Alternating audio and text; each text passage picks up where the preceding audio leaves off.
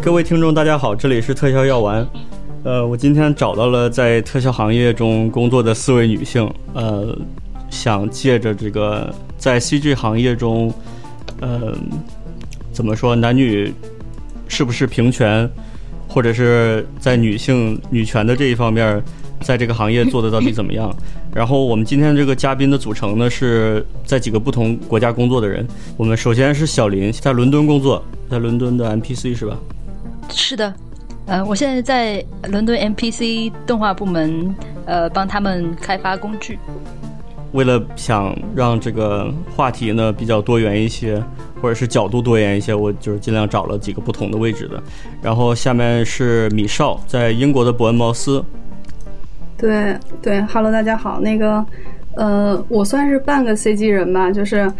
呃，来英国之前，在国内刚做完最后一个就是动画动画电影的项目，就是《许愿龙》，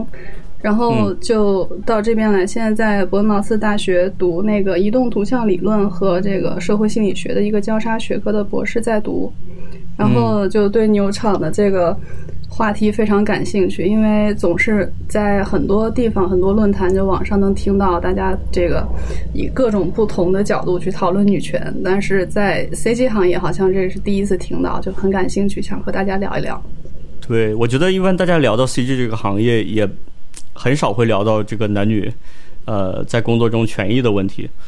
呃，或者是甚至都不是权益了，就是作为一个女性在这个。呃，以男性为主导的这么一个行业里，到底每天工作是一种什么样的体验？会不会有不同的这个呃问题啊挑战呢？嗯，我再继续介绍吧。我们下两个嘉宾，下面呃第三个嘉宾是竹子，竹子呢现在是在 Montreal 是吧？嗯。我在蒙特利尔的一家特效，呃，在的一家做主要是做三 D 动画的公司工作，然后我是这间我是公司，我现在公司仅仅仅剩的唯一一个高级特效师，稀有物种，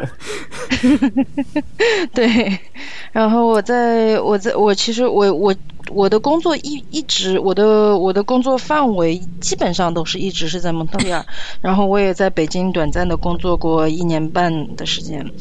然后我在这个我已经我在这我从我从入行开始就一直是做特效，一直特效在特效部门工作，然后我现在做特效师，现在已经是第七年了。嗯，挺好挺好。呃呃，第四位嘉宾呢是佳音，嗯，他来自。呃，现在在加拿大的那个，嗯，在 Vancouver 是吧？在温哥华，对。是的，是的。啊，大家好，我是佳音。啊，我的我的工作经历跟竹子比较像，我也是工作经验一直都是仅限于加拿大。啊，最早是在多伦多做特效师，然后现在是后来是搬到温哥华这边，在 D 奈做了几年。啊，也是先从特效，然后做到特效 lead，然后。后来我，嗯，比较神奇，是在 t a 工作了有半年多吧，但是是人不在新西兰，是一个远程，就是 remote 这样的一个工作情况。然后现在又回到呃 D 奶，所以就一直说是在温哥华这边干了有个我也不记得五六年这样。对，然后又回到你之前所在的这个对团队是吧？回到原来的嗯原来的团队里面去。对我也是，就因为。聊到这个 podcast 的时候，再聊到的时候才知道。我们说个小插曲啊，这个节目其实我们之前录过一次，呃，嘉宾有点不一样，但是基本还差差不多的阵容。上次呢是唯一一次我这边出了一些技术问题，然后导致最后这个嗯，怎么说没法合在一起，我我的这个后半部分都丢了。所以今天呢，我就尽量谨慎一点。然后之前我们聊过的一些话题呢，就。呃，麻烦嘉宾就再聊一遍，然后可能你们经过了几个月的这个新的观察呀，可能也有不同的材料给我们。所以呃，首先要说一下这个关于女权，我我个人是没有什么，我没有什么话语权。其实我我毕竟是在这个之外，但是我真的身边有很多朋友都是呃在。呃，就是包就在呃 CG 行业中工作的吧，都是女性。有的时候也会听大家聊到一些，比如在职场中一些不平等的现象。但我也听到过有一些，就起码是我认识的，身边还有一些做的还不错的，呃，比较正面的案例吧。我有点想了解，就是从因为大家都是来自不同的，在不同国家工作，你们在你们所在的国家，呃，有什么不一样的体会，或者是因为我觉得这跟跟个人也有关系，呃，每个人的体验可能都不太一样，或者你们所在的位置啊。甚至是你们到底在不在乎这件事儿，或者是你们的 敏感度有多强，都都会影响。所以我们不想把它变成是一个特别学术的探讨，说女权到底应该怎么样，或者是平权。我不知道咱们是用女权还是平权这个词。我个人觉得还是平权比较好。但是，嗯，e e equality，我同意。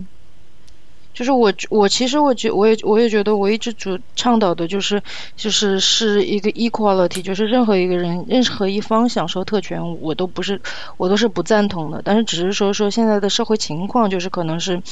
呃，女性受到不公正的待遇的时候可能会更多一些，所以就是只只是一个，只是一个，只是一个社会的一个 bias。但是我个人的话，我是没有任何的倾向的。嗯。米少，你想？嗯，对，呃，我的感觉是我们不用回避“女权”这两个词啊，就是就就这两个字，其实它其实并并不邪恶，然后不能因为某些人把它的污名化，然后我们就不敢去正视它，而且就就我想接一下牛闯的说，其实他本身主持这个节目本身他就他挺挺有发言权的，就是证明他本身是一个挺有女权意识的这么一个男性，然后这点我非常欣赏。这你这话 抛给我，我怎么接？那就 夸你就说谢谢就好了，谢谢谢谢谢谢。呃，哎，你这给我整的说啥我都忘了。对我帽戴的有点怪我，这个戴的到太高，我后边怎么接？那咱们就开始吧。我觉得大家也都自我介绍了一下。呃，我这准备了一些问题，然后我们大致还是就按照这些问题来聊。呃，中间可能会岔出一些额外的话题吧，但我们尽量。呃，第一个第一个问题呢，就是我想问一下大家，呃，我相信你们，嗯，入行啊和你们学习的环境可能也不太一样，有的人出国留学，有的人是在国内，呃，学习。你们觉得作为一个女性，呃，进入这个 CG 这行业难不难？或者是说，就是相对于男性来讲，我我知道这个行业其实有点难，呃，不是所有人都能进到这个行业，或者是进到这个行业做得好的，嗯，呃，甚至出国也是一个，也也是一个门槛。从你们的角度来看呢，你们觉得，身为女性，尤其是站在女性的这个角度，我觉得入行倒是不是很困难，就是大部分的困难都是，就是往工作在往后面推进的时候碰到的。那个，我说点我入行的这个体会吧，就是，我是应该是零零六年的时候入行的，算是，然后因零五年的时候，零四年、零五年的时候参加了这个，就是在上海 IDMT。参加了一个全日制的一个学习，然后现在回想起来，在我那个学习班上，就是大概三十个学生左右，然后只有两个女生，就我和另外一个女生。然后毕业了之后，如果我没记错的话，她应该是转到了就是去做美甲，就是，然后 没就就没有跟我一起继续走下去。虽然我觉得挺挺遗憾的，但是但是也有很多男生，他们学习完之后也也并没有说顺利的进到这个行业，并不呃就。有可能是因为找工作的关系，或者是个人其他的原因，但是就是我我的感觉就是学习的比例，就是男生当在那个年代是压倒性的高于女生的，对。嗯嗯，这个倒是，就是上学的时候也是，就因为我我上学的时候学的就是特效嘛，就是一个班基本上有的时候没有女生，就包括我上那个 Advanced Python 的时候，就是班上就只有我一个女生。但是很，但是但是当时老师当时上那个高级呃 Python 课的时候，老师居然是个女的，呃，就是是我所以就是我就我是觉得嗯没有一个特别的什么东西去去阻止大家去去阻止女生去学这个，但是我也不。我也不太明白为什么就是班上就是没有女生。嗯嗯，我想分享一下我自己的学习经历，因为我当时是在 Share 的，然后我们学的这个 Visual Effect，它是包括就是各个流程，比方说是像这个灯光啊、合成啊，然后啊还有一些，我想还有特效啊什么的，就是各各个模块等于都会有。然后我们当时我们班上好像我记得没错的话是十八个人。然后我们学生里面其实男女比例还挺平衡的，就是我们班上当时其实女生挺多，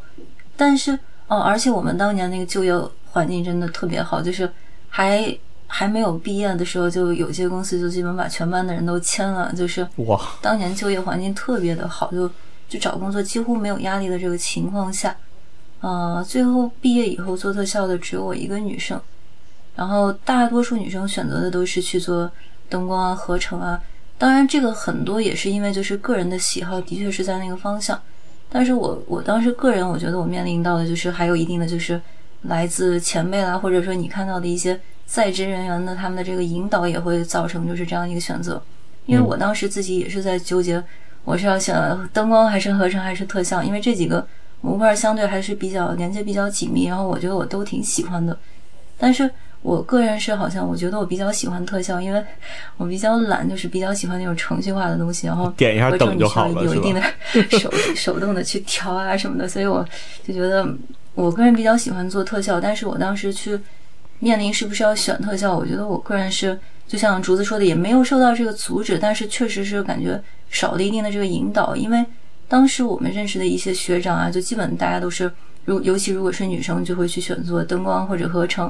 然后特效里面，我当时真的不认识任何一个就是已经在职的女特效师。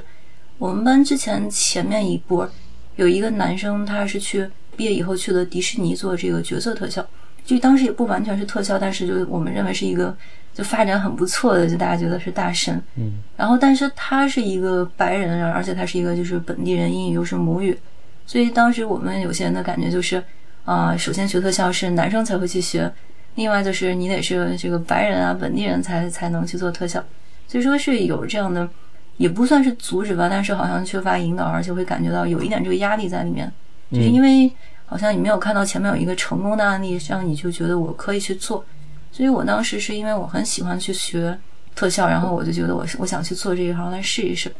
但是我个人感觉是有一点就是，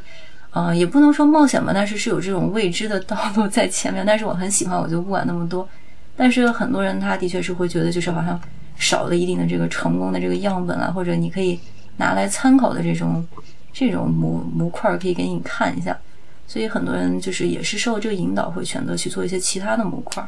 嗯，所以就是说，在你想想要学习的这个道路上，其实没有什么困难，只是说因为可能考虑到这个概率上，你并没有看见一个成功的女特效师，所以。对，心里还是有一点就不确定，是不是？我是的，是，我感觉就是不是很确定，而且就是有一些学长是已经在就业的，他就很明确跟你讲，就说是是这个比较适合男生啊，然后是比较适合白人，而且我比较适合白人，没有看到，对，真的是比较适合白人。嗯，不不，确实，你不觉得工作以后，基本上这个领导岗位的或者说是负责人，基本全是各个大公司全是白男。嗯，这个对我们等会儿再讲。就 等一下，等一下，就是，但是这个的确是会起了一定的这个引导的这个。就是我我理解，就是我觉得，我觉得佳音说的这一点，我我去理解的话，觉得可能就是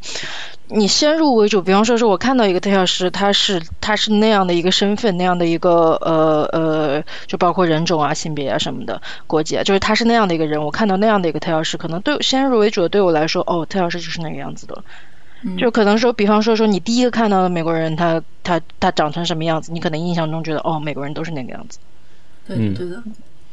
对，那个刚好我我接一下这个话题，就是我我当时我我不知道，我觉得我可能是这个女女性意识觉醒比较晚的一个人，就是我我在很多年以后才意识到我是一个女生，就是入行的时候怎么发现的？就 说来话长，哪个契机让你发现这件事儿？就是说，假如说在我在我入行的那个时候，就因为我我这个就不是说特效，因为我不我不是一个特效师啊，就只能算是 CG 人。就是在我入行的时候，如果有人跟我说，OK，你看那些成功的 CG 人，或者是那些大导演或者什么，他们全都是白人男性，那我肯定也会退缩。但是就很遗憾，在那个年代，然后就就还没有这个信息途径去获得这么多。所谓的这个榜样或者参考，所以我想从某种角度上来说，这可能也是一个好事儿，就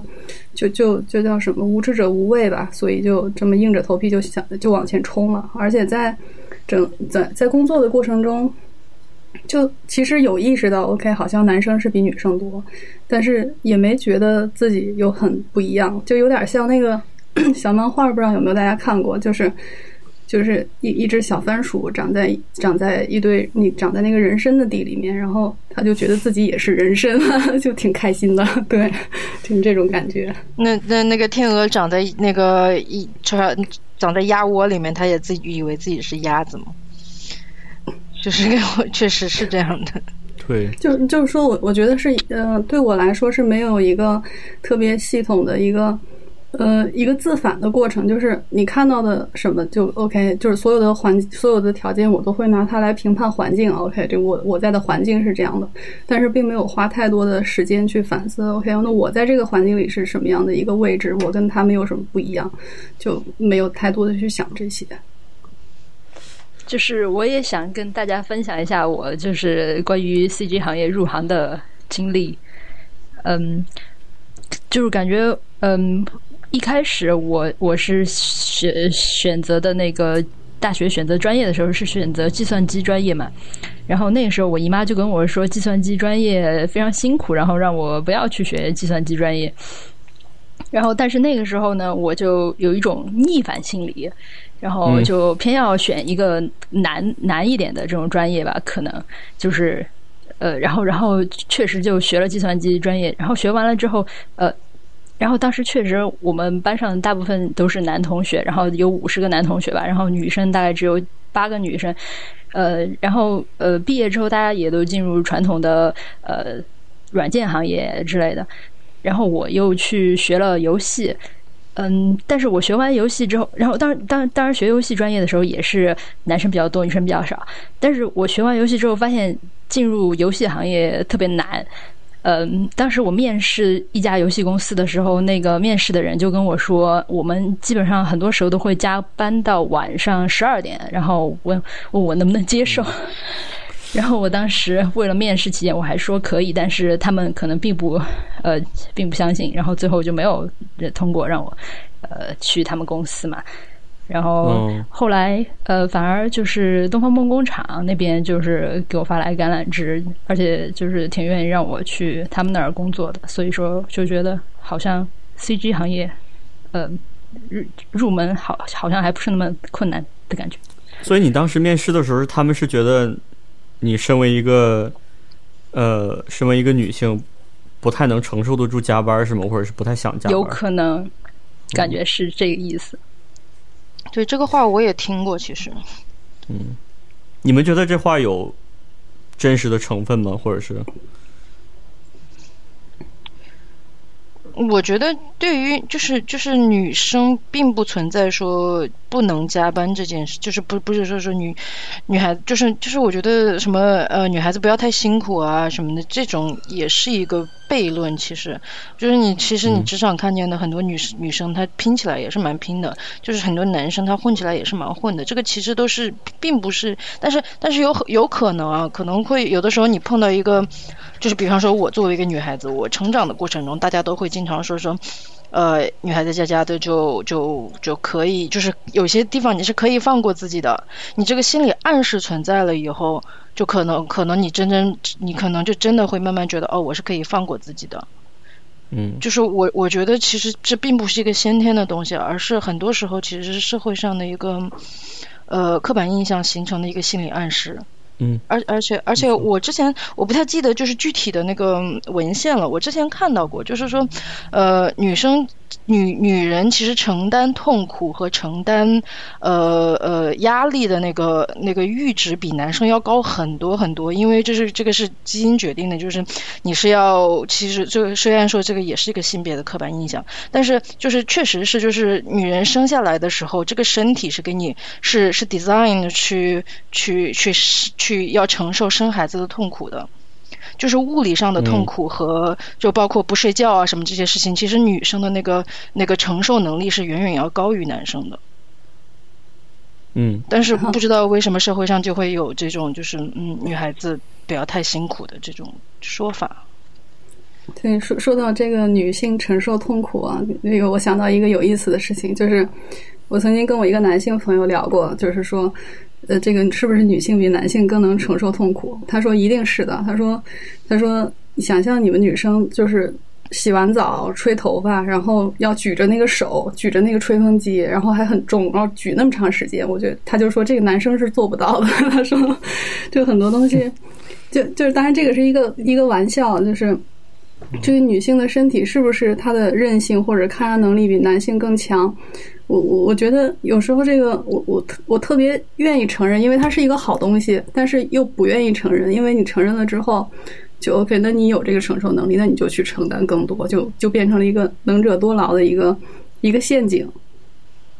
但是别的不说，生孩子这件事情又不说了，就是生孩子肯定是痛中痛中之痛，就是女人生来就是要就要要要接受这件事情的，就是你可以选择不生孩子，但你的身体是是是可以做这件事情的。就就是说高跟鞋，说多么反人类的一件事情，那么多女人都在做，也没有见多少人说说她做不了了，就特别痛。就是我觉得就物理上面这些这个这个痛痛苦的话，就是这个承受能力。我我个人是觉得，我觉得女人其实能承受的更多。嗯，我们也承受啊，就买新靴子的时候，也是也磨皮磨三个月呀。对，最早 最早的时候，好像好像高跟鞋。我我我不知道这个是不是一个一个正确的历史啊？就是说，听说最早的时候，这高跟鞋设计起来是男生穿的，因为他们想让自己显得更高，就欧洲的贵族男性嘛。然后不知道怎么就就被就被转移到女性身上了。是其实是个内增高是吧？呃，我是想到就是，嗯，我对国内这个工作环境不是特别了解，因为没有在国内工作过。但是就我看到的有些人的反馈。我觉得可能有些加班，它并不是说是女生不适合，而是她的这种工作这种工作模式和时长是比较反人类的。就是它并不是女生不适合，其实对男生也很不适合。但是可能是因为就是这个社会上一定刻板印象啊，或者说是有一些呃种种原因，就是导致可能人们会更倾向觉得就是女生你不应该去加班。但是就我了解的，像很多有有一些我认识的在国内做特效的朋友们。好像周六工作是一个很正常的事情，然后，呃，有些时候好像加班会加到第二天两三点啊、三四点了，这种是很常见的。然后像是这种很多密集性的高强度加班，其实我觉得不管是男是女，其实本身对人类来说都是比较不适合的一个情况。它并不仅仅是说女生不适合这种加班模式。而且我觉得这种就是说说女女女孩子要要不可能承受不了加班，其实对男生来说也是一个就不是一件好事儿。其实就是因为反面的话，他就觉得男孩子就就可以多吃一点苦，就是你就是就是你不觉得这样子问对男生来说就是可能他他们就就会觉得你一个男生你加点班你为什么还要叫苦？就这其实对男生来说也是一件不公平的事情。小林想哦，我这刚刚就是想说就是。嗯，确实，这种这种高强度的加班模式对于大家的身体健康都非常不好，所以还是挺挺高兴之前他们拒绝了我，然后让我避免了陷入这种就是 无无止无止境加班的噩梦。把你逼到了影视行业是吧？感觉挺好的，现在在影视行业，觉得影视行业加班挺少的。那你还好？你们哎，我问一下，你们都加班吗？加班。哦。我是我们团队的去年加班时长排名第二名。你加班原因是因为你是 lead 吗？还是说？哦，是的。嗯，对，那这个就我已经两我已经两年没有加过班了。啊，这么幸福。嗯，就是不做 lead，就是有这点幸福。我我我是我是就是以后，因为这个不是今天的话题哦。其实我对加班这个事情有很多话想说。我觉得加班这个加班这个话题，有时候它关系到就是你是男男生还是女生。有时候我的个人体会，它可能更多关系到一个年龄。就比如说我我年轻的时候，我对加班是毫不在意的，然后我也加班的非常疯狂。有的时候可能是为了自己进步也好，甚至就是说为了多学东西，或者说。呃，希望这个进步加薪啊，各种就是有有那个野心和动力在那儿。就是加班的时候没觉得是在受剥削，或者是是在透支自己，因为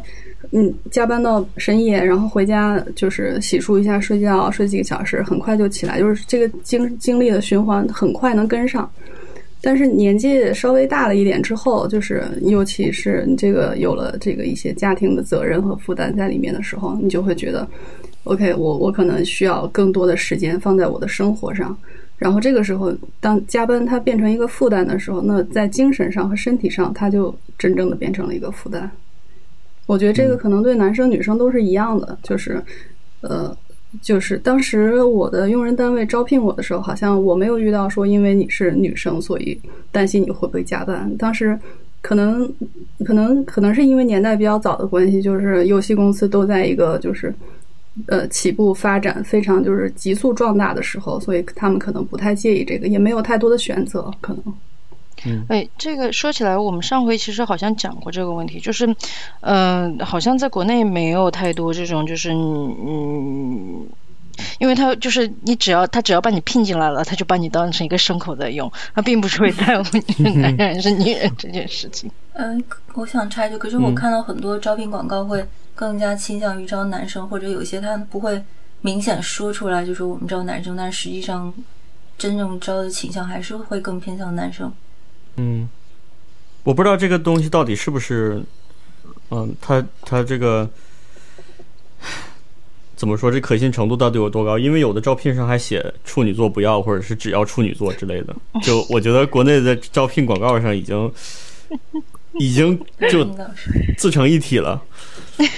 不 不，我跟国内猎头联系过，不是国内猎头联系过我一次，我觉得有一点我特别不适应，就是他会问你，包括你的这个婚育情况啊，你是否单身啊，哦这些情况，我觉得会作为是否招聘的一个考虑点。我觉得是吗？你们都遇到吗？这种事儿？呃，我包括我有，但是但是我之前就是我之前在国内工作的时候还很年轻嘛，就是一看很明显就还挺年轻的，就还还好。我觉得就比如人家就是人家会问说，那你还没结婚吗？我说对，没有。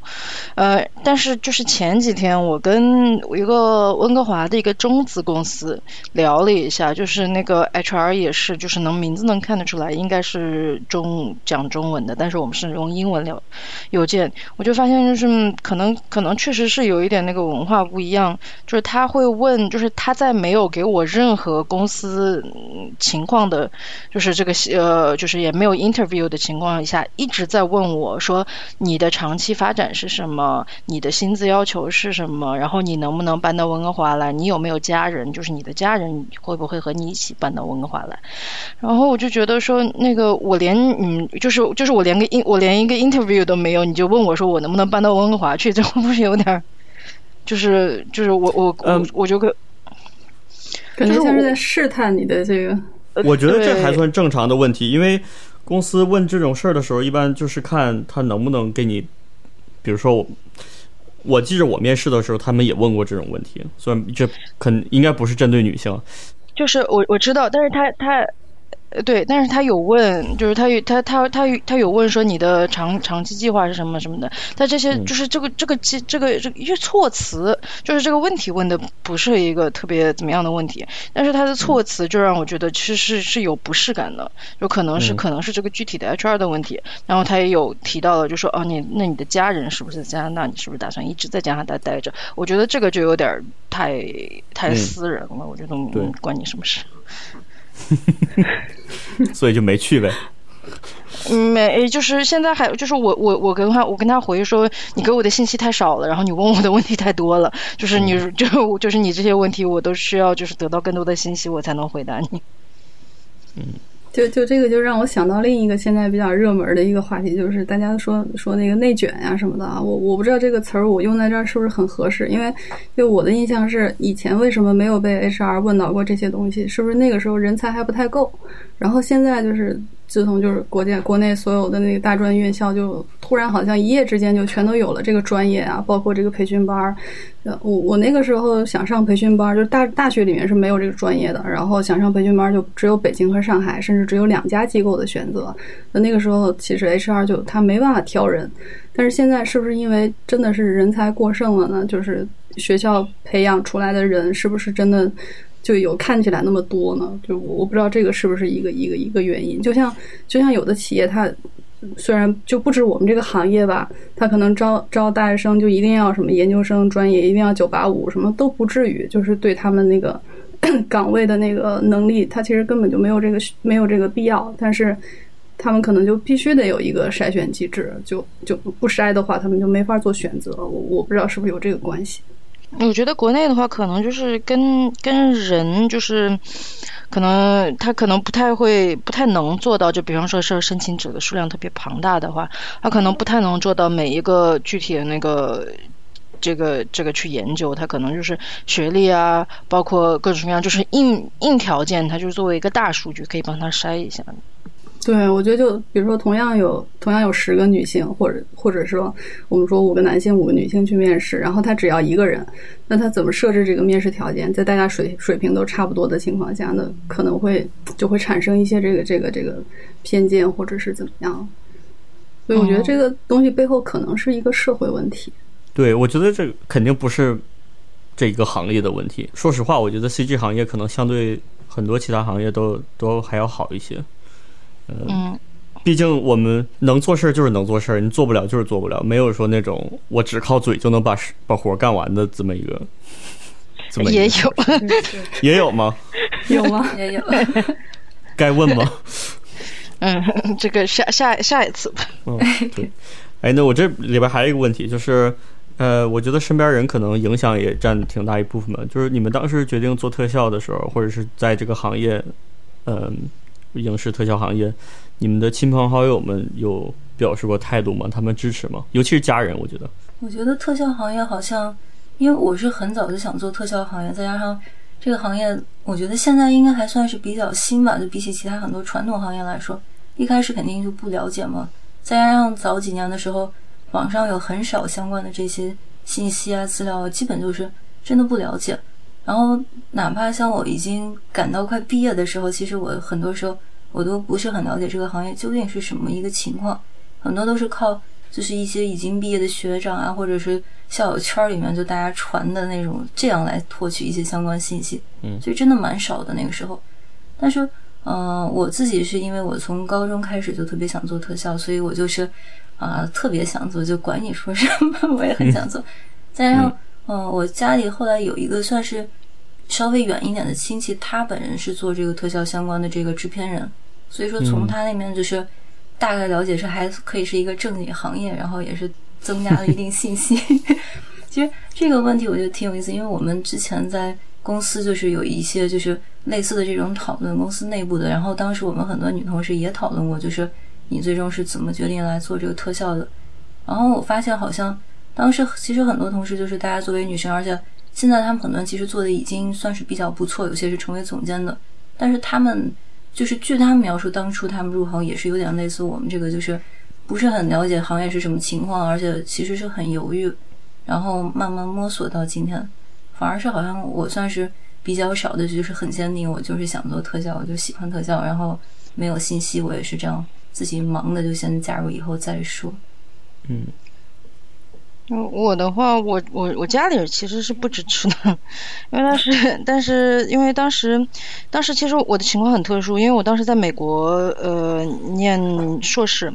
然后当时就有一个执念，就是也不是执念，当时就是就去选说哪个工哪个专业最好找工作，因为我本来我是二 D 出生的，然后我也从小就一直在学画画，然后我。家里知道，就说这个是一个技术方面的行业，他们就觉得就是你学了那么多年的画有点浪费。就是我现在觉得当时应该听家里的，就是你看我现在在干什么。但是但是呢，当时是因为其实是出于呃就就业的一个考量，就是因为。一个是在美国的话，就是呃技术方面的 STEM 会有比较长的 OPT，然后再加上就是学长，我也我也。就是咨询了很多学长，就是各方面的找工作的一个方向，我觉得哦，就就业就是就是比起呃动画和呃概念设计啊这些，就是作为一个外国人，确实是比较难在这些方面立足，就是本国人都很难找工作的一个专业。然后相对来说，特效的话，就是其实是就是他他还就是就是招。招外国人就是会发签证啊什么，这这些比例比较的高，所以我当时是出于这个考虑去做特效，所以家里其实嗯，不是很支持，但是也理解吧，就是有现实的原因。它有的实实现的对，就实用的一面是吧？嗯，嗯，我入行的时候吧，好像没有什么阻碍，因为 但是也没有什么支持，因为那个时候很难跟家人解释就是 CG 到底是什么，然后。就是你说你要去做动画，他们就会觉得，就是下意识会觉得，就是类似是喜羊羊那种东西吧。虽然那个年代还没有喜羊羊，但是有其他动画片做参考。有比它更 low 的是吧？然后，然后，然后那个时候我拿给他们的例子其实是那个《最终幻想八》的那个，就王菲那个《Eyes on Me》的那个 MV，那那个东西，那个东西也是我入坑的一个一个一个起源嘛。然后，但是你又很难跟他们解释清楚，但是。但是可能他们看到这个东西也会挺震撼的，觉得这个挺美挺好，那你去弄吧，就就这样就就入行了。对。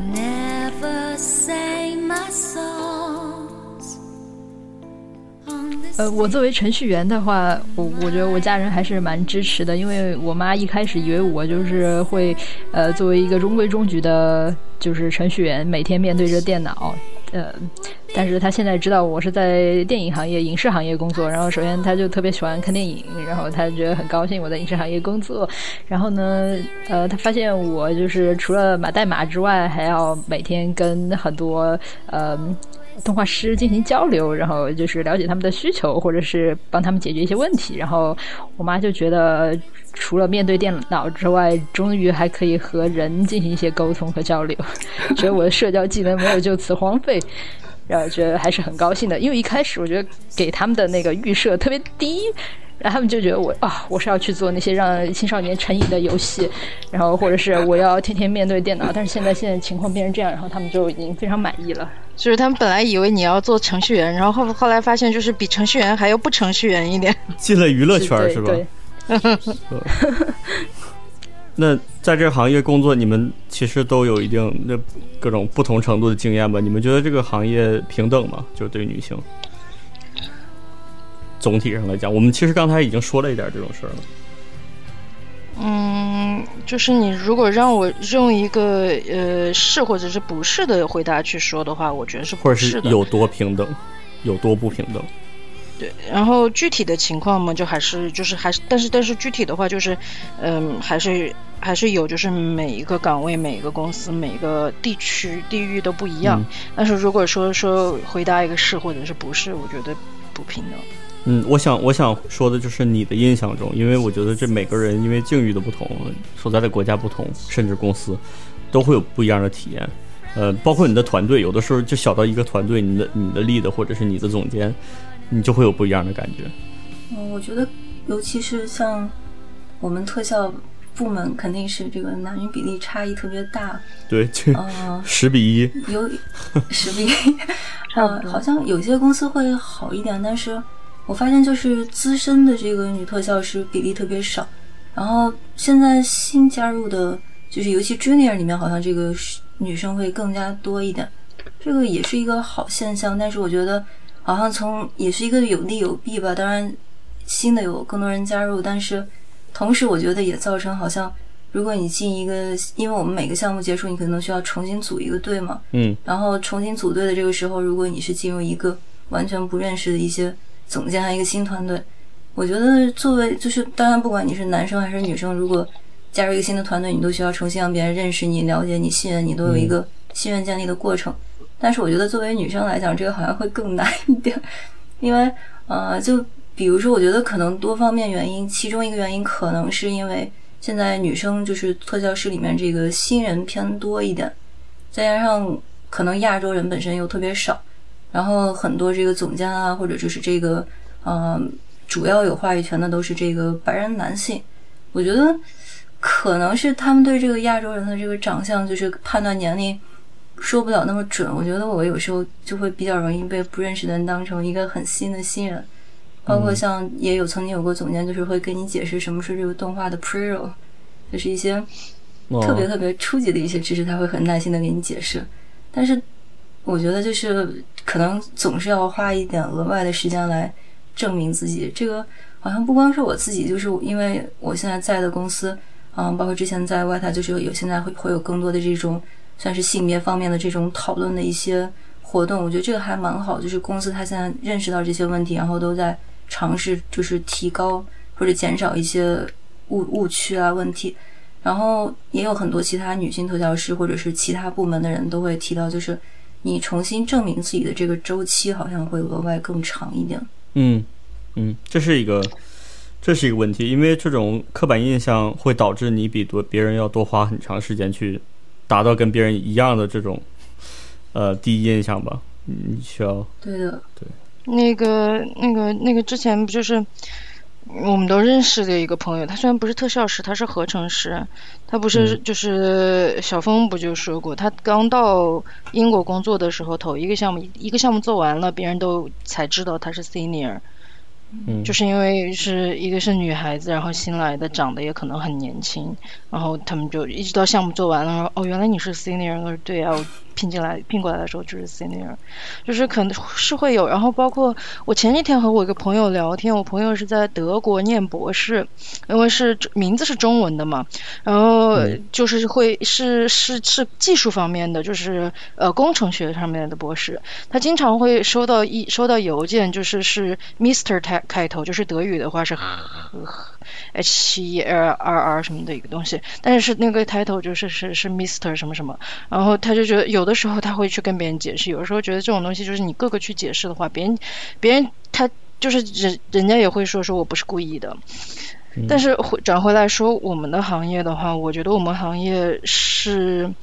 呃，就像刚才佳音说的，有很多呃初级的女生，但是我是有目睹到这样的一个情况，就是我在因为因为我也有这样的感受，就是我在做初级的时候，跟我同期进来的男女比例是基本上是一半一半，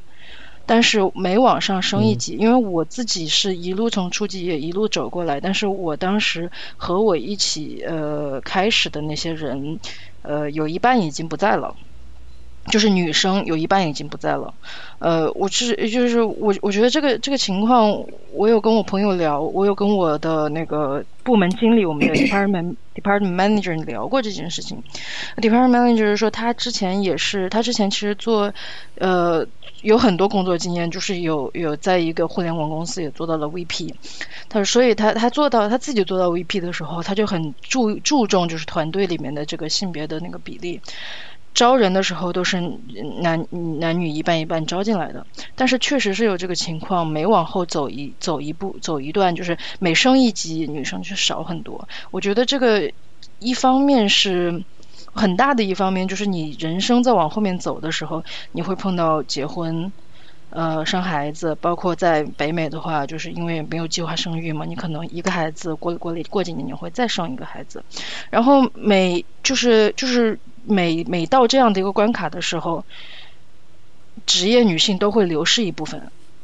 就是这个是一定的。你从来就是就是，即便是呃现在平权做的比较靠前的北美吧，就是一定还是就是有这样的一个印象，就觉得男人去去是去正面报。就是如果两个人要选要有有一个人选择回归家庭的话，那那个回归家庭顶多是说一半一半，就说我们我我们我们共同承担这个责任。呃，我觉得我觉得这是男生能做到一个最大的一个一个地步了，就是很少你会碰到男生说说哦，我可以辞职在家照顾孩子。就还是很少的，所以就是有这个客观的一个原因在，所以每往前每往后走一两年，就是就是同样年纪的同级的呃职业女性都会碰到类似的选择的时候，嗯，我们就会流失掉一部分。然后包括前前前一段去年，呃，行情不是不太好吗？我们公司也走了，我们公司的 junior 就是全和全部都走了，呃，因为因为。因为只有就是 junior 全部都签的是项目合同，然后我们公司的 mid 和 senior 全部都是就是长期合同，所以长期合同的人肯定就得留下来，然后所以 junior 合同结束了以后就都走了，就是年景不太好。然后我就发现，就是首先一批走的，就是就是就是就是同期进来的四个人。两个女生，两个男生，两个男生被 promoted 成了成了 mid，两个女生就还是 junior，所以就走了。就是确实是有这样的情况，我也很我我我也去跟公司说了，我说这样是不是有点性别歧视？他们觉得哦，那可是就是那那两个男生他呃成长的比较快，所以他们已经到 mid mid 的级别了。我说这个这个其实也是有原因的，就是因为。我们的组长、我们的总监都是男，都是男生。就是这个交流起来也会比较方便。就比方说说，就是就是我说被 promote 成 mid 的那两个男生，就是他他跟他就坐在组长旁边，他可能就是他他他可以他可以去问的人，就会我我会发现就是那两个女生，那两个那两个初级的女生，她很喜欢来找我和另外一个女的 senior 问问题。就是在所有在所有的 sen 在所有的 senior 里面选的话，他会比较倾向于去找女生问问题，然后男就是但是但是因为女生的 senior 和 lead 很少，他一就是男生的话一定就是他他他的 mentor 会更多，女生的话他可能是一个自然的选择，他的 mentor 会就 men men mentor 就会更少。我觉得这可能对他的职业成长上面也造成了一定的障碍，也造成了说，呃，可能到最后他们就发现，哦，男生可能成长的更快，女生可能成长的更慢。但是具体这个情况一开始是怎么造成的，我觉得我很难去讲。就是一开始为什么，就是为什么为为什么会造成这个 senior 的女生那么少的情况？我觉得一个是就是我能想到的就是，像我刚才说的，就是我们会流失很一部分的职业女性，因为就是结婚生子这个现实的问题。嗯，对，这个这个我特别想 follow，就是挺有同感的。呃，我讲一下，就是那个盖设部门的，因为我在前期待的时间比较长，我的感觉就是，其实，在在我工作的这个项目或者公司里面，就是女性的，就是中层其实比较多，然后尤其是就是跟视觉联系，就是说前期部分吧，然后呃中层的立的挺多的，然后组员的话男女比例差不多。但是，一涉及到就是到高层，就是一到决策层的话，基本上清一色的都是男性。然后我说这个是国内的情况。然后到了国外这边的话，我有接触到一些非常优秀的女性，然后她们都有就是自己是 founder，自己下面有团队。然后包括我的这个就是我的导师，然后他他本身也已经年纪挺大了，然后在这个呃纪录片的这个领域也是获奖无数。然后。但是他像他这样，就是小孩都已经全都工作，然后世界各地在工作，然后他已经完全没有这个生育和这个这个家庭压力，甚至自己有事业的情况下，他还是会遇到这个晋升的瓶颈。就比如说前段时间，就我们我们就在高校里面的话，大家的晋升全都是公开透明的，所以你就会一眼看到没有女性就是被 promote 在这这一年里面，然后我们导师他就会直接发一个公开新闻，就为什么没有女性，就是大家所有的人都能看到这个问题，然后他就像一个房间里的大象一样，就是没有人回应，就就非非常的，唉，非常让人难过吧。就就就他还是一个男性话语权主导的一个一个状态。像 promotion 这种比较主观的一个这么一个，我不我不知道，因为我不知道你们是怎么做 promotion 的。我觉得 promotion 是一个挺主观的一个行为，就是还是你上级，就是比方说说我我如果申请做 lead，那这个决定我去我能不能做 lead，肯定是我上级的那个 supervisor。对。对，这是一个很难量化的事儿。我觉得公司肯定会试图去量化这个过程，但是很多时候你还是没办法把这个人的所有的表现放在一起，甚至是形成一个公式去怎么去计算啊，我到底最后选谁？所以这个其中如果遇着了不公平的待遇，其实你也很难解释到底是不是不公平待遇，还是。真的就是能力不行，所以你很难去。我我前段时间就碰到过这个情况，就是我们之前就是，呃，我大概去年十一月份的时候，呃，我们团队里面空出来了一个 lead 的位置，我去申请了，然后他们最后决定了从就是从外部聘一个人进来。我当时申请的时候，我就跟他们说，我说因为我觉我觉得有一点你们需要考虑，就是我发现就是我们公司里面没有。呃，就是连中层管理都很少有女生，就是 supervisor 没有女生，然后 lead 也很少有女生。我觉得这一点是，我觉得希望公司能能在聘人的时候去做这方面的考量。但是，但是最后最后的结果就是他们还是聘了从外聘了一个，就是没有就是没有让我 promote 成嘛。然后我就问他们，我说那。嗯，我我他当时跟我说的时候，就是我们我们总监和 DM 跟我说说，嗯，非常遗憾的告诉你，我们没有就是没有聘你，呃，没有 promote，就是这个这个这个 position 就是没有选你。然后我就说我能不能假设，就是所以所以我因为他们说说，呃，介绍说这个新的这个新新进新进的这个 lead，他的呃。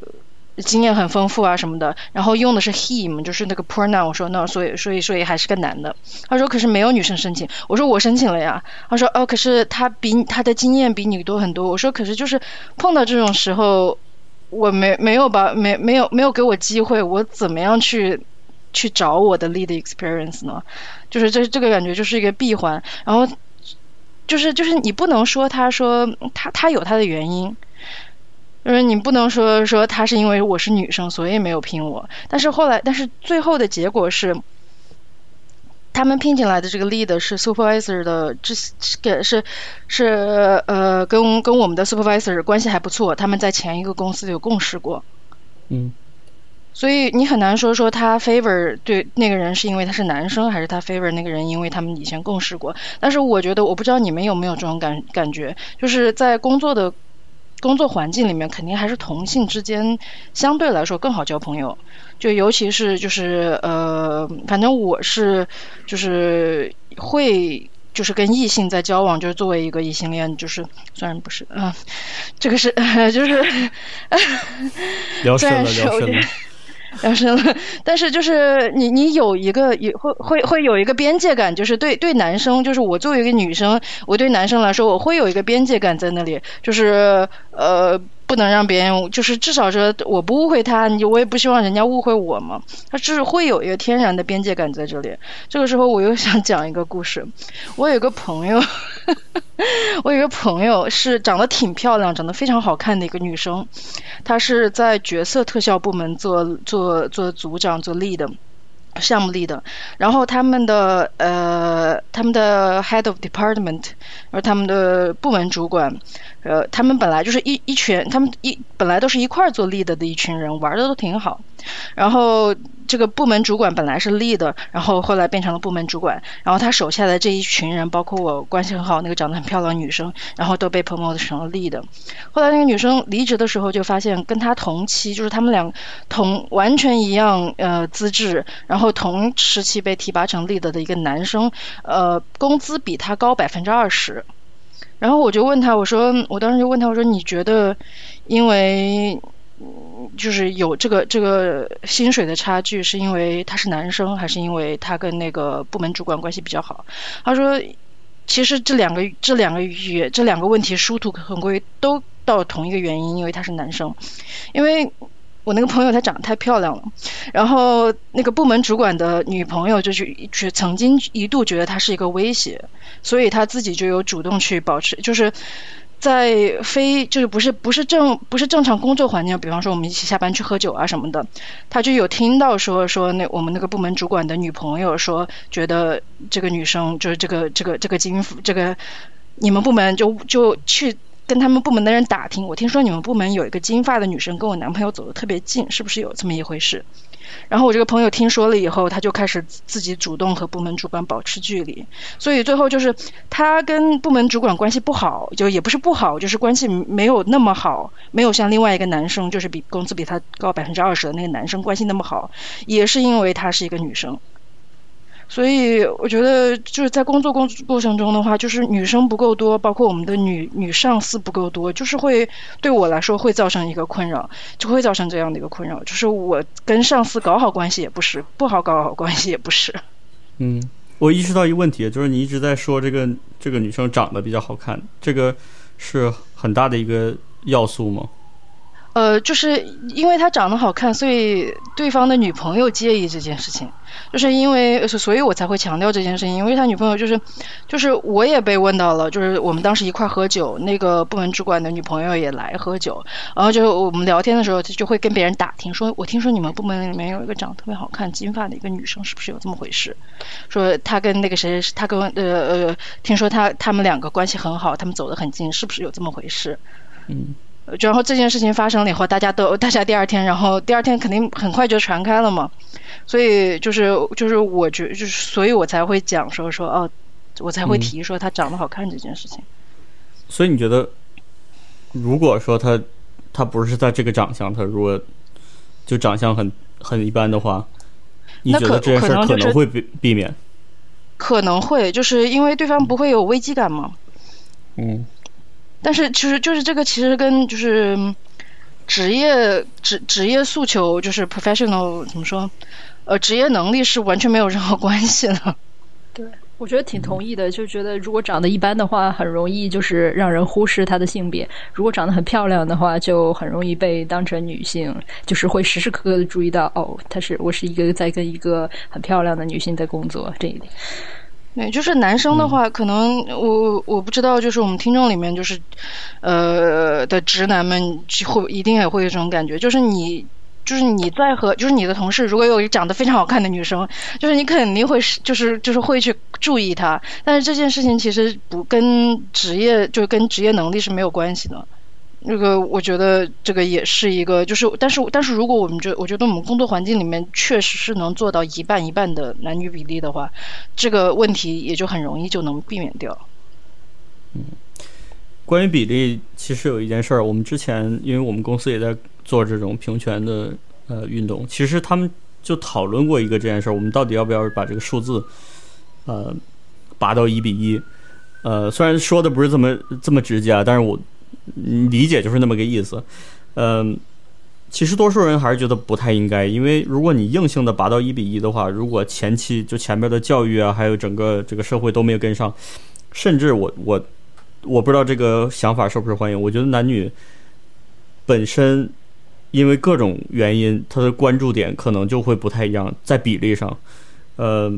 所以。如果你在所有这些事儿上达不到一比一的平衡的话，那你你硬要把这个数字拔到一比一，那其实问题就是你会选择了一些不太能力不太好的人，呃，硬把数字调高。这个问题。但是长期来讲，我觉得对这个群体还是不是特别好，因为大家的印象就是说，哦，做的不是特别好。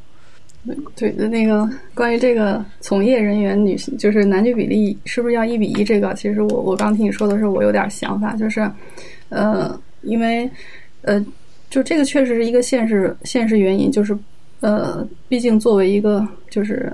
以资本为主导的这个公司啊，它还是要以自己的这个行业产出和这个呃产品质量为为为主。但是同样就是反过头来，我在想，这个就是行业的这个现状，包括男女比例，是不是会决定就是他们这个上游的这个教育？就是比如说，当大家选择一个行业的时候，或者当新人选择一个行业的时候，大家去去看，OK，这些大公司他们男女比例原来相差这么悬殊，那么我去选这个是不是对我的挑战会更大一些？就可能会反过来影响这个就是新人的他的一些一些想法和判断。然后如果说有一些公司他们呃敢于做这种大胆和前卫的这种尝试的话，说不定会对就是说对教育啊，包括这个。呃，社会的这个构成可能会产生一些良性的影响，包括新入行的一些小白女性啊之类的。嗯，对。呃，我觉得就是之前我们公司也有过类似的这个讨论，所以我还真的觉得这个话题挺好的。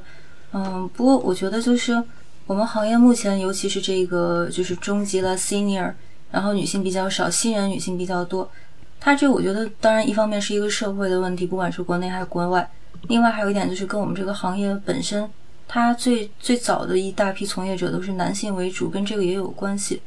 因为像是我们公司有一些，嗯，人可能要做十年的特效师，然后才能得到一个去做 lead 岗位的机会。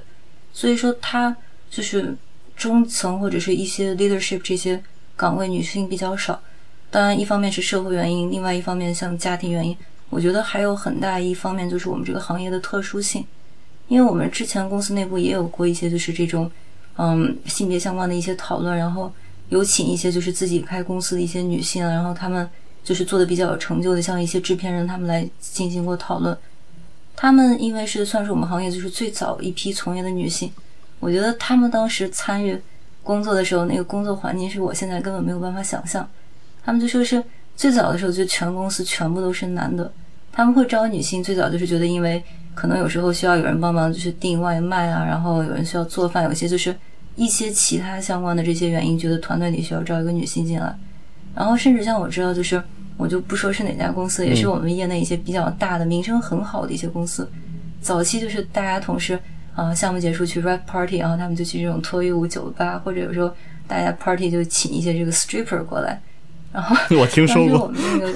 我听说过，对对对，就当时他们是一个很常见，因为。就是早期就整个团队都是男的，他们不觉得这个有什么不合适的地方。但是因为当时给我们做分享的女制片人，她当时是刚刚加入这个团队，她就觉得非常被冒犯，就是因为只有她一个女性，然后一帮男的活动就是请这个脱衣舞女来，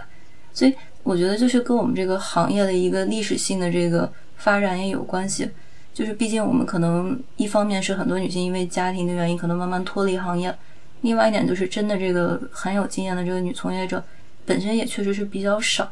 所以我觉得，当然，如如果我们性别可以做到这个一比一，从长期上来说，肯定是我个人觉得会是一个比较好的发展。但是，就像牛爽说的，如果我们真的短期内想一下子就是非常促成达到这个数字强劲一比一，可能短期上也会造成一定问题。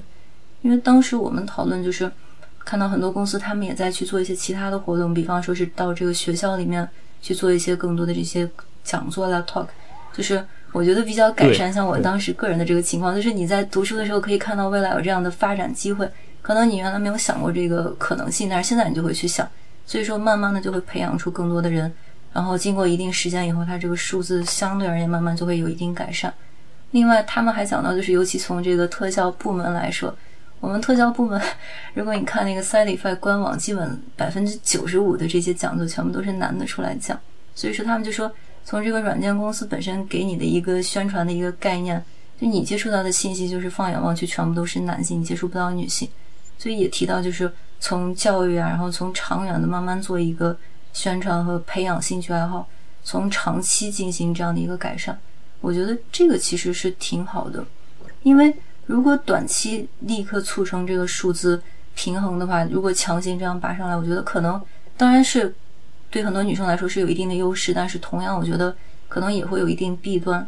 就比方说是，如果我们整个行业就是人们一看到就是女性就觉得你一定是个 junior，那么它同样也会造成一定的这个负面的影响。包括就像我们当时有这个讨论的时候，就是有一些女性她会问这个 HR，就当时的 recruiter，就说是啊，那公司既然长期想想要平衡一下这个男女人数比例，那么在招我们的时候有没有？为了达到这个目的而降低门槛，就是我们心里会有这样的一个顾虑。然后当时 recruiter 就说：“哦，没有，你们都是因为你们合格，然后才被招进来。”我们就会觉得好像比较 开心一点。他能怎么说？又不能说，他也没有办法这么说，也是。这事儿就是很难去放一起聊的。这件事情其实是发生过的，就是虽然说呃，The Mill 他们本身不会承认，就是之前 The Mill 不是在 Montreal 开过一个就是 Mill Film 的那个电影部门嘛，然后现在不是关掉了，就是并进了 Mr X。然后我有很多朋友去面试的时候都聊到了，就是他们的 recruiter 都聊到了他们想要达到这个 gender equality，然后确实是就是招了很大一部分。并不是 qualified 的人，就比方说，我有个朋友，他就跟我抱怨说，他就跟我说说，他他被 m i l film 招过去的时候，就是他其实本他他其实他对自己的心理期待是一个 me 的，然后对方给了他一个 senior 的 offer，他觉得，嗯，你让我当 senior 的话，我当然当了，因为钱多嘛，然后他去当了，当了以后就是他其实在这个职位上面他做的也很痛苦，就是确实是有这样的一个情况，所以我觉得，但是但是但是我觉得。完我，然后最后就是你也看到了，就是 Mill Film 的呃结果不是很成功，一年以后就关掉关掉了嘛。但是我觉得这个并不是说作为呃就是就是就是 gender equality。方面在在这个方面推进的话，我觉得这也是一个例子，但是不能说说因为说 m i l film 没有成功的话，这个就不是一个该做的事情。我觉得这反可以把它当成一个反例，就是呃拔苗助长的话，揠苗助长的话，就会造造成一个这样的结果。但是所以我们要从需要从根源去呃包括去解决，像像我刚才说的，就是为什么我我们会流失职业女性的一个问题，这个可能就是跟。跟跟很基础的教育，跟整个社会和社会大范围的教育，就是对女生的一个期待都有关系。然后不，然后再小到就是特效上，特效师学校就是培训方面这方面的培养和呃新人入职进来这方面的培养，就是就是我觉得就是你不能去偷懒，你偷懒就就是为了偷懒，你去招一堆女生进来，其实也没有用。嗯，其实我们之前聊的那个最后。怎么说？大家都认可的结论跟佳音说的那个也差不多。我们还是要从这个教育开始。如果你在这个阶段就没有做好的话，那你之后那就只能揠苗助长。如果你真的想提高这个平等率的话，呃，对对，我觉得这样，他这个其实这个问题最后的解决，他最后这个问题不是回到一个就是，呃，女女女性争取权益的问题，其实回到了一个就是大家都应该是自由平等的这样一个权利。因为当这个当当女性可能被一些固有观念就是就是说这个。呃，这个限制的时候，其实我觉得可能有有一些男性，他同样也是一些受害者吧。举个例子，就是就这个是我个人感觉啊，比如说从事护士或者幼教方面的这个这个专业，就这个不是我们行业的话题，就先瞎扯一下。呃，假如说有很多男性，或者说，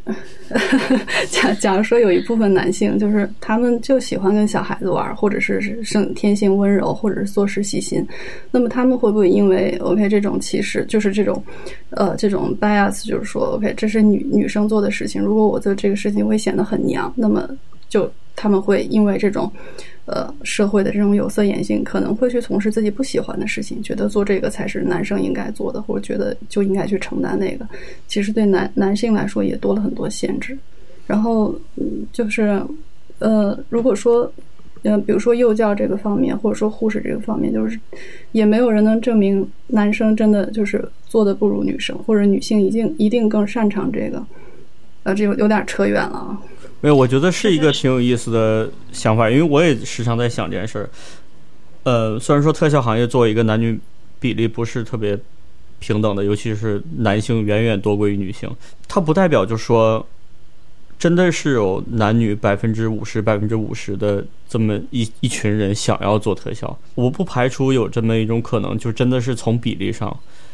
确实有更多男性想做这个行业。因为什么？那可能就不知道了。我我能想象到一些，比如说女性远远多于男性的行业，就比如说美甲。我虽然了解不是很深啊，但是我我印象中我真没见过一个男美甲师，你们见过吗？我有见过男生去做美甲，好像美甲师对，那就不一样。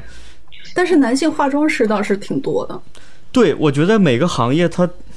我是觉得它有它自己的一个很自然的性别倾向，这个倾向呢，原因可能是，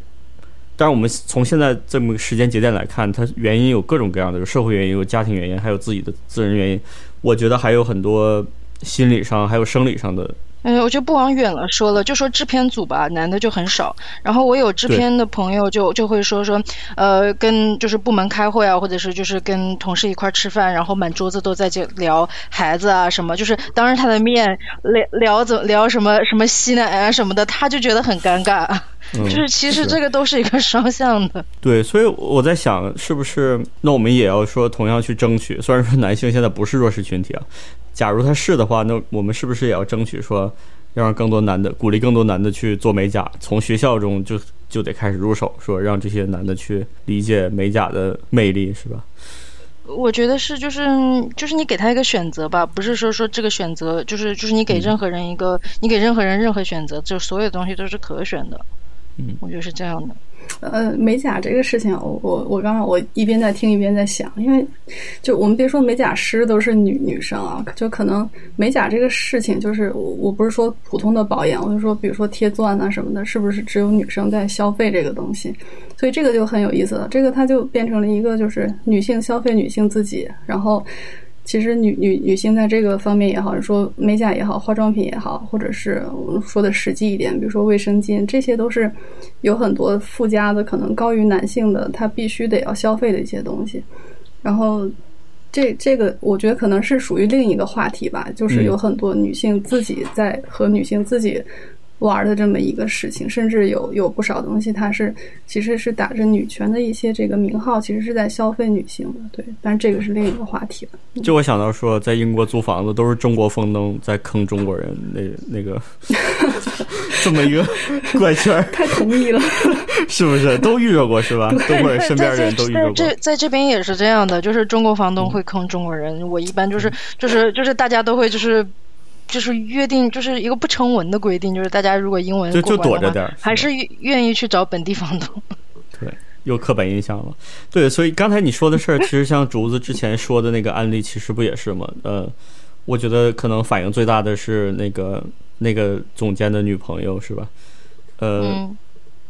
但你也不能说这个总监就是因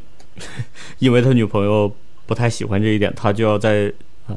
工作中做出一些决定。但我觉得作为一个人，你很难去就顶风上，是吧？有点嗯，就是对，就是这些这些这些事情上面有很多，呃，你没有办法去量化的一个一个东西，就是很多你说不清楚的一个东西。嗯，咱们往往回往回找找这个话题。我嗯，刚才说到这个家庭，因为好多女性在面临结婚生孩子这件事上，就会逐渐的远离职业。你们遇着过，或者是你们觉得以后会遇着这种问题？嗯，有为了这个家庭呃要离开这个行业的困扰吗？或者即使你们还没有到那个阶段，你们有没有想过这件事儿？嗯，因为呃，我现在在备孕了嘛，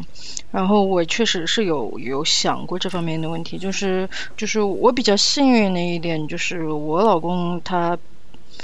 呃，对，就是能给我很大的支持吧。我觉得现在就是脱离我们脱离开中文语境啊，就是回回国的话，我确实还是会有很多这样那样的困境，就是包括我我自己的家人，就不是我爸妈，但是从别的方面的家人都会。都会觉得说你一个女孩子在家的怎么怎么样，他们还是会有这样的呃论调，就包括我爷爷奶奶都会说说你你一个女孩子在家怎么怎么样。但是我老公的话，这方面是给我很大很大的支持，就是他支持我的事业，他支持我的。就是就是我做什么样的决定他都支持，就是我想要回归家庭的话他也支持，我想要呃继续工作的话他也是支持的。但是我我我是有意识到这么一个问题，就是我我虽然虽然我我还没有没有还没有生出来孩子，但是我的那个那个 mindset 已经调整到那样的一个状态了。就是我我有时候我会想一些很很很切实的问题，就是比方说说虽然。虽然我虽然我老公他有那个心，他觉得自己可以做全职爸爸，虽然他也不是全职爸爸，因为他是长期呃 work from home，他是长期远程工作的一个工作性质，他可以在家里待着，而且他每天的工作量也不是很大，他他每天很多时间都是在玩那个，都都是在打 video game，然后我觉得他如果把这些所有他打 video game 的时间全部都用来照顾做家事的话，我觉得他完完全全是就时间完全是够的，但是。就是爸爸，就是就是男人做家务，爸爸带孩子这件事情的具体有多可行，我觉得也是一个很大问号的问题。你会不会觉得这也是一个刻板印象呢？我我我想说不是，但是有有可能吧，但是就是。我有的时候真的是没有办法，就是让他去做家务，就比方说，嗯，让他去拖地，他可能就是他做做的很快，但是他床底下、什么沙发底下这些地方就不会拖。然后包括说我让他去喂猫，然后就是说好好我喂，然后过了一个小时说你喂你喂猫，说哦我忘了，就是确实是会有，就是就是就是有这样的实际的情况在，我就会觉得我到底能不能。就是他去，即便是有这个意愿，能不能让他去带孩子，这个也是一个另说。再加上我觉得，嗯，我觉得最理想的状态就是我能够保持、保证、保持工作，然后我也能就是行使一个母亲的子。就是我其实我我觉得最难最难放下的就是，可能会你在工作的过程中可能会错过孩子的很多事情。就是我现在养了一只猫，我都会觉得，我如果长时间的离开家的话，我又很想我那只猫。对，我总是在想，这个养个猫，其实你已经能体会到很多这种。对我前几天，前几天我老公把猫带回去，因为是我婆婆的猫嘛，然后他回去了，他他回他哥哥过生日，他就回去了，我没有去，因为我要上那个网课，他就把猫带回去了，心想说让婆婆见一下嘛。他把猫带走，我。他一关上门，我突然就开始哭，我自己都没有想到，就是我自己都就是我不知道焦虑。对对对对对，我我当时我当时一边哭，我就想说，就是我知道他明天就会回来，但是那个情感上面那个连接，那个没有办法控制，我就你把我猫带走，就是确实是有那个分离焦虑。我当时，然后就是像我朋友送孩子去上幼儿园，第一天回来连哭八个小时。我现在就觉得，哦，就是我如果有个孩子的话，我可能也会有这种，就是。这个这个是妈妈和就是这个是作为一个母亲，就是你很难去不去面对的一个问题。我觉得很多很很多时候就是像我刚才说的，就是呃，职场就是女女性离开职场，可能并不是一个就是社会上的社会上家庭的因素是一方面，包括她自己的一个就是女女女性成为母亲了以后有一个心理转变，她可能还还还可能就是很大一部分，她完完全全她其实可能是自愿的。然后我就觉得这方面的话，就需要也是需要，就是社会上面给很多给一些呃容忍度吧。就比方说说，呃，你的就是有有的员工，这个员工他家里有孩子，可能有的时候就是他就是就是对加班呀，对对呃工作的强度啊什么，他可能去就是可能确实是达不到那个强度。我觉得这个是需要。我觉得这个是这个东西就很难办，你让你让公司去强行理解这件事情也很难。目前来说，就加拿大的话，是因为它法律非常的非常的完善，就是你如果任何在工作中碰到了任何因为，比方说因为你的因为因为怀孕啊，因为生育啊，因为养孩子呀，被不公平的对待的话，你就你往你分分钟都可以起诉他。嗯，就是公司会有这方面的一个考量才。我不知道加拿大有没有这种，就比如说英国，你有这种算是产假吧。然后，呃，在你休产假的时候，公司是不允许招长期的替代你这个角色的人的。就是他他招的话，他只能招有你固定的时间，但是但但是但是要看你的职位，就是呃，我我们我们行业就是项目合同比较多嘛。嗯。就是项目合同的话，就其实公司就那如果你这些东西都混在一起的话，对。但比如你是长期员工，你是这个公司的 staff，那。呃，我对，就是那个，就是我，所以我现在就碰到了这么一个情况，就是我很想离职，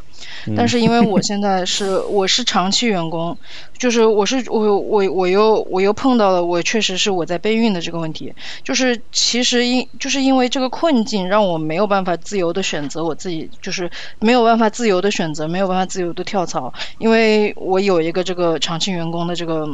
这个这个合同拿在手里，就对我可能。当母亲啊，什么这方面是有保护的，痛苦的枷锁。嗯，快乐的枷锁。你现在，对，我想问一下竹子，就是你是不是现在已经就预设到自己如果有了孩子，肯定是很想做全职妈妈的那样？我不，我有这个困扰吗？我我应该是不会做全职妈妈的，但是我是觉得，我是觉得我我我我能够我能够想象到就是。一边工作一边当妈妈的这个困扰，就是我有很多困扰，我就是我自己脑补，我是能想象得到的。嗯嗯，米少其实有有一些发言权了，应该。啊，谢谢啊，这个 我谢谢你。没 没有没有玩笑啊，就是就就先 diss 一下你这个问题啊，就是之前看过一个。一个采访，就是大家说好像是采访女性，或者是之前有一个女企业家的采访，就是只要是问到女企业家的，就一定会问这些女强人她们是怎么平衡家庭和工作的。但是好像对男性的这个成功人士就自动屏蔽掉，就你们是忽略家庭是没有问题的，你们不平衡是 OK 的，你们是成功的。所以这个问题我先 diss 一下，但既然问到了，我们还是可以，还是还是可以聊。嗯，我我我我可能我觉得我自己比较幸运吧，呃，因为我在我之前的之前在中国的公司其实也没有所谓的长期合同啊什么的，就是普通的合同，呃，但是因为可能我在公司待的时间比较长，然后。呃，然后当我呃，我当时就是怀孕，我记得怀孕前几个月还是可以正常去完成工作的，然后到了后面的时候，就到行动不便的时候就已经不行了，然后就开始休产假，就正常休产假，呃，然后等到产假结束，包括这个再加上我自己请的这个年假，然后加上这个。呃，加上一些呃带薪假、不带薪假，就全部放在一起请完了之后，就公司会问我，然后刚好也差不多做完月子了，然后公司会问我，看那你要不要回来？然后我就说那我回去啊，然后就所以做完月子其实就回去上班了，然后在这个就就等于像中间这一段过程，就像你可以把它完完整的拿出来一样。然后他并没有对我的前前后后造成很大的工作，我嗯造造成很大的影响。我觉得有一个原因是，我是我跟我先生和家人当时达成了一个共识，就是我们会同意去请这个月嫂和月儿嫂。所以在呃，小孩儿前几岁的时候，我自己倒没有说就是花很多心思在这个照顾小孩上面。当然，我会就是也会读一些这个方面的书啊，包括日本的一些早教的理念呀，欧欧美的一些什么呃育儿盛典啊，这这都会读。但是我我绝对不会去参加一些妈妈群啊，或者是什么海外代购、什么育婴产品啊这些东西，就是因为这些东西会大量的分散掉，就是你作为一个职业女性的呃生活时间。然后，嗯，当你去自己在生活里面做一个加减法，然后再就是付出一些金钱的代价，然后买一些时间给自己，我觉得这个是还是可以平衡的。对，哎，这么一说，突然好有信心哦。对，佳音，这方面我没什么话语权，但是我工作里面看到一个例子，我觉得他还蛮好的，就是，嗯，我们有一个特效总监，她是个女性，但是她也是有孩子。然后她是跟公司就是商量好达成共识，嗯，我不太确定他具体时间是早上八点到下午五点，还是早上九点到下午六点。总之他就是全部都说好，不管项目多忙，他一下班立刻就走人，然后不会花额外的时间加班啊什么的。但是同时他还是一个非常大项目的特效总监。所以我说，我觉得看到了一个比较成功的例子，这方面还是给我一定信心。嗯，现在这个这个时间也快到一个半小时了，如果再长的话，可能有一些平台就发不了了。所以我们决定，这话题还没聊完，所以，嗯，剩下的话题还能再聊一期，我觉得。呃，今天呢，我们就先到这儿，然后，呃，下一期我们再聊接呃接下来的一些问题吧。好的，好的。行啊，各位，那各位下期再见，拜拜。拜拜。好的拜拜拜拜。拜拜。